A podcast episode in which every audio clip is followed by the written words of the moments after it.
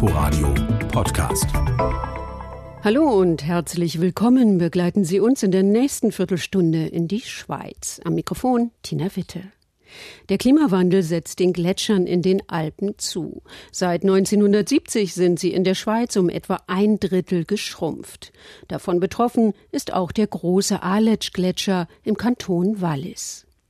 Schon seit vielen Jahren gehört er zum Weltnaturerbe zusammen mit der Jungfrauregion und den anderen ihn umgebenden Gipfeln und dem Aletschwald. Von seinen flächenmäßigen Ausmaßen her gesehen ist er der längste und auch größte Gletscher in den Alpen und er ist gefährdet. Trotzdem, sagen die Naturschützer, sollen die Touristen kommen und den Giganten bestaunen. Denn nur, was man kennt, ist man auch bereit zu schützen.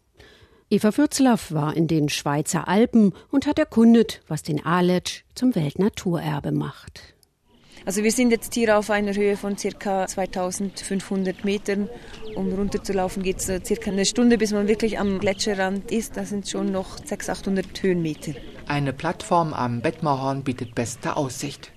Ich gucke von oben auf das schmutzig weiße Eis zusammen mit Monika König-Gottsponer vom Feriengebiet Aletsch Arena auf der Bergkette, die den Gletscher im Süden begrenzt, weit oben über dem Rönntal.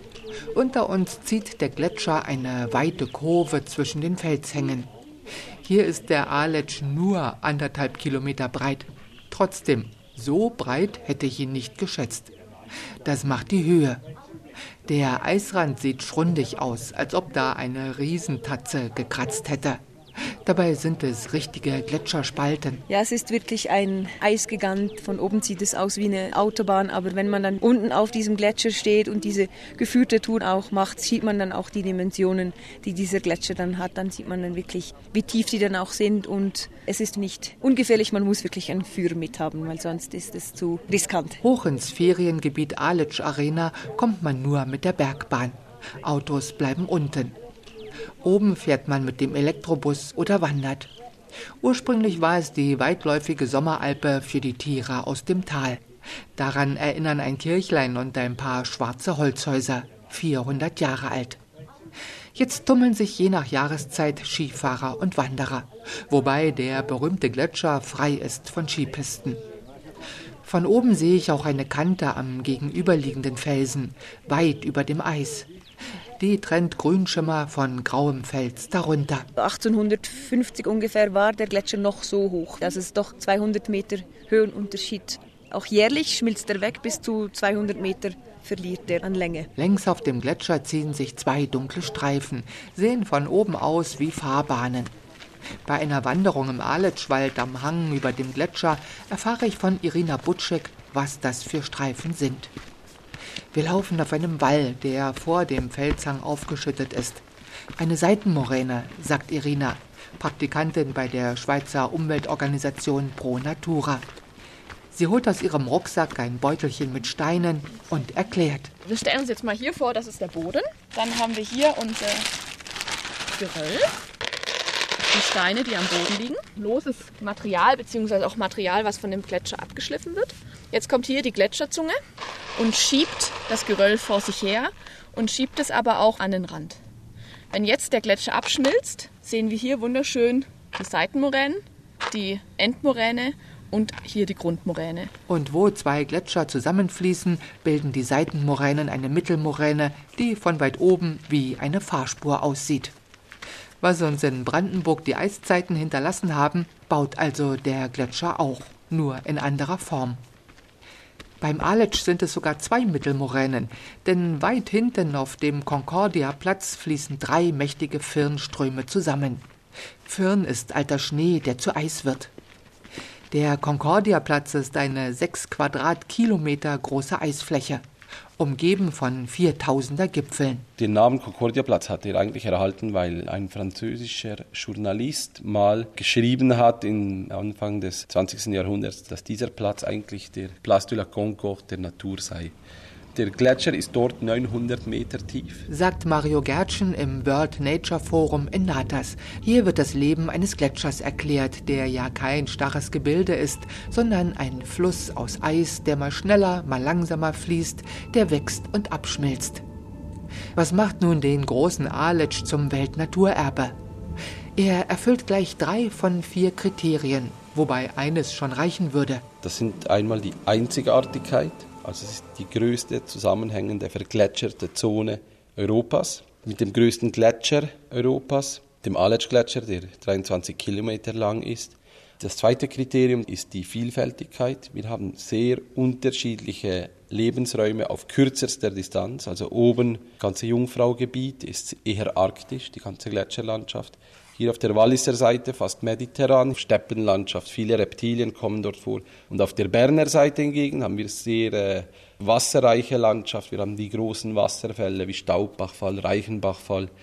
Und das dritte ist die Schönheit. Wird bei der UNESCO so definiert, dass es sich in der Kultur, in der Literatur niedergeschlagen hat. Die ganze Gebirgsmalerei hat hier im Berner Oberland ihren Ursprung. Literaten wie Goethe oder auch Tolkien, der Herr der Ringe geschrieben hat, ließ sich hier von Lauterbrunnental als Bruchtal beispielsweise inspirieren. Wenn Mario Gertschen vom größten Gletscher Europas spricht, dann meint er Zentraleuropa, denn weit im Norden gibt es noch größere. Doch das Weltnaturerbe schwindet. Das ist auch Thema beim Schweizer Umweltverband Pro Natura. Der betreibt auf der Riederalp ein Bildungs- und Informationszentrum, die Villa Kassel, seit 42 Jahren schon. Laudo Albrecht ist dessen Leiter. Wir wissen, dass der Aletsch-Gletscher zwar immer noch der längste Gletscher der Alpen ist, mit seinen knapp 23 Kilometern. Wir wissen aber auch, dass er sehr, sehr stark zurückgegangen ist. Allein in den 40 Jahren ist er um 1300 Meter kürzer geworden. Nun kann man natürlich sagen, das haben die Gletscher immer gemacht. Die sind immer mal wieder vorgestoßen und dann zurückgeschmolzen. Was wir aber jetzt im Moment beobachten, ist einfach, dass sich dieser Rückgang beschleunigt. Nicht die Abschmelzung an sich, aber die Geschwindigkeit, die zunimmt. Das ist eigentlich für uns ein ganz, ganz klarer Hinweis, dass die Klimaerwärmung einen ganz wesentlichen Anteil an dieser Abschmelzung hat. Die Villa Kassel ist ein romantisch wirkendes Fachwerkschlösschen, gebaut an exponierter Stelle von Sir Ernest Kassel.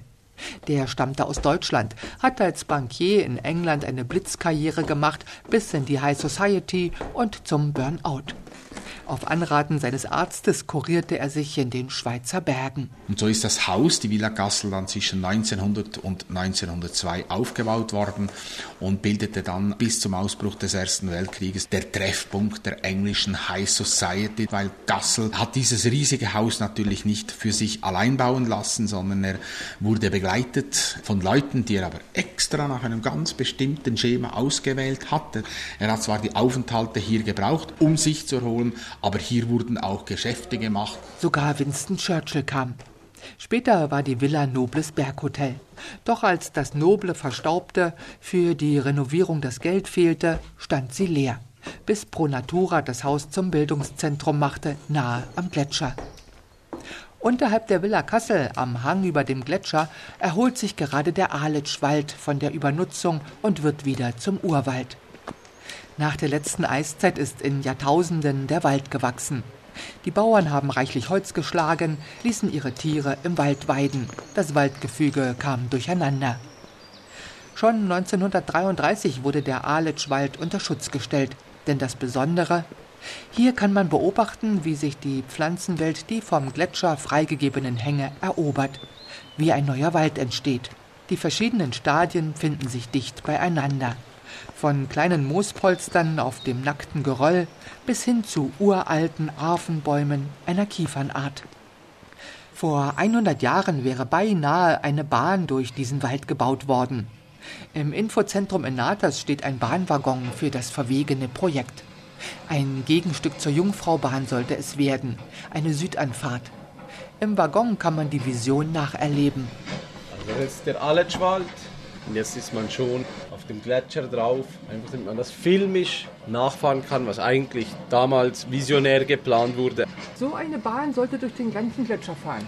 Zumindest bis auf die Vierscheralp und dann hätte man ein Schlittenbahnsystem angewandt, also wie ein Skilift, mit dem Schlitten angehängt werden. Und dann wäre man so hinauf zum Jungfraujoch gefahren, über den Aletsch-Gletscher. Anfangs war der Kanton Wallis dagegen, hat dann aber langsam Freude am Projekt bekommen. Dann war der Bundesrat dagegen und als dann eigentlich alle Hürden aus dem Weg geschafft worden sind, brach der Erste Weltkrieg aus und das Geld war nicht mehr vorhanden. Aus dieser spektakulären Trasse wurde nichts. Heute dürfte man wohl auch die berühmte Jungfraubahn weil im Schutzgebiet nicht mehr bauen. Also war natürlich für die damalige Zeit ein visionäres Projekt sondergleichen, dass man dadurch den Eiger durchbohrt. Das Ziel wäre eigentlich gewesen auf die Jungfrau, nicht auf das Jungfraujoch. Das wäre nur ein Zwischenhalt gewesen. Die Frage ist, ob man so viele Hütten noch, Berghütten, ob man das heute noch machen dürfte. Ich glaube nicht, aber es ist gut, dass die drin sind, weil unser Anliegen ist auch, dass die Leute wirklich ins Gebiet gehen, dass sie sehen, wie schön das ist, weil nur dann gibt es auch eine Bereitschaft, sich dafür zu engagieren. Denn nach jetzigem Stand wird der Aletsch nicht für ewig bleiben. Die Glaziologen gehen jetzt eigentlich davon aus, dass in 90 Jahren der Gletscher weg sein wird. Also wenn er so weiter schmilzt, hier hinten werden nur noch die drei Firne vorhanden sein und hier wird der größte See der Alpen entstehen. Der Concordia-Platz ist dann ein See. Ja, das Schmelzwasser wird sich dort sammeln, in dieser Mulde. Darauf müssen wir uns einstellen, dass dieser Gletscher verschwinden wird, wie eigentlich die meisten Gletscher auf dieser Höhe. Viel eher noch werden die vielen kleinen Gletscher an den Talenden verschwinden, die wichtig sind für die Landwirtschaft. Die Gebirgsbäche bringen zwar im Frühjahr viel Schmelzwasser, sind im Sommer jedoch meist trocken. So leitet man im trockenen Wallis schon seit Jahrhunderten Schmelzwasser vom Aletsch und von anderen Gletschern über weite Strecken an den Berghängen entlang, bis dorthin, wo es gebraucht wird. In zum Teil waghalsigen Bauwerken. Wir wissen nicht genau, aber die erste Erwähnung wurde 1307. Da wurde nicht geschrieben, diese Suon wurde 1307 gebaut. Nein, das wurde geschrieben, die Person, die das Wasser von dieser Suon falsch benutzt, dann hat er ihre Hand verloren, amputé. 50 Kilometer weiter westlich, an den Hängen oberhalb von Sion, wurden drei solcher Wasserleitungen, Suonen oder französisch Biss genannt, zu einem besonderen Wanderweg verbunden.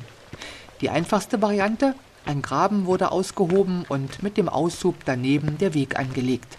Denn die Suone musste regelmäßig gereinigt werden. An Caron Bender zeigt Ausbauvarianten. Zwischen 1901 und 1903 wurde diese Wassersuon gebaut. Wir hatten schon zu dieser Zeit modernische Bautechniken. Okay? Haben wir diesen Teil mit Metall gebaut. Aber wenn wir diese Wassersuon im äh, 15. Jahrhundert gebaut hätten, dann wäre das aus Holz. Meist schlängelt sich die Suone mehr oder weniger befestigt neben dem Weg dahin. Wir kommen aber auch an eine Felswand, an der eine Bretterkonstruktion hängt, wie sie um 1380 gebaut wurde.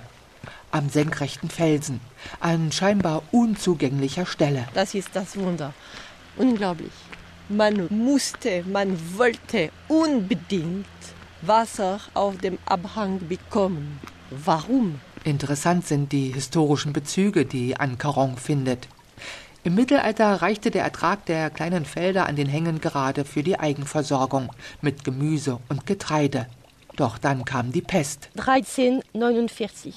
Zwischen 30 und 50 Prozent von der Bevölkerung stirbt mit der Pest.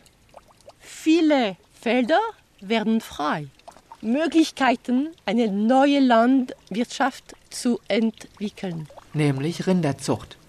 Die Tiere brauchten saftige Weiden und Heu für den Winter, also Wasser. Auch im 19. Jahrhundert gab es einen Grabeboom. 1859 kam die Eisenbahn nach Sion. Zehn Jahre zuvor war der Ron begradigt worden, der nun nicht mehr das ganze Tal überschwemmte. Es wurde Platz für Siedlungen und viele Weinberge. Denn dank der Eisenbahn konnte man Trauben und Wein exportieren. Oberhalb von Sion, aber längst nicht nur dort, ziehen sich die Wassergräben wie Spinnennetze über die Berghänge. Direkt an den Wasserläufen standen Hütten für die Wärter. Dahinter haben kleine Wasserräder Hämmer angetrieben. So konnte der Suonenwärter hören, ob das Wasser läuft oder er Laub, Sand oder Zweige beseitigen musste. Die jahrhundertealten Suonen dienen im Wallis immer noch als Fernwasserleitungen und sind auch wunderschöne Wanderwege. Eva Fürzlaff über ihre Reise in den Schweizer Alpen. Mehr Informationen zu dieser Sendung finden Sie online unter inforadio.de slash unterwegs. Am Mikrofon verabschiedet sich Tina Witte. Inforadio Podcast.